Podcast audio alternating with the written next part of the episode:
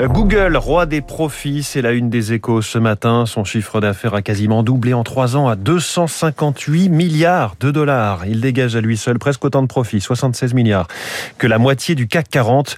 Des chiffres complètement fous. David Barou y reviendra ainsi que sur euh, la mauvaise fortune de Meta, euh, la maison mère de Facebook, dans son décryptage à 8h-5. Autre secteur dans le journal, l'opinion. Profit record des majors. Le pétrole brille encore. Les bénéfices en forte augmentation ne serviront pas qu'au verdissement de leurs activités, souligne l'article. Euh, la une du Figaro Économie, le label vert de Bruxelles pour le gaz et le nucléaire divise l'Europe. La Commission a enfin présenté sa taxonomie, cette classification euh, des énergies, clé pour le financement de la transition. Les soldes n'ont pas fait le plein, euh, c'est à dire dans le Parisien. La fréquentation des magasins a plongé de 27% en janvier. Selon la Fédération Procos, le chiffre d'affaires a chuté de 11,7% par rapport à janvier 2019.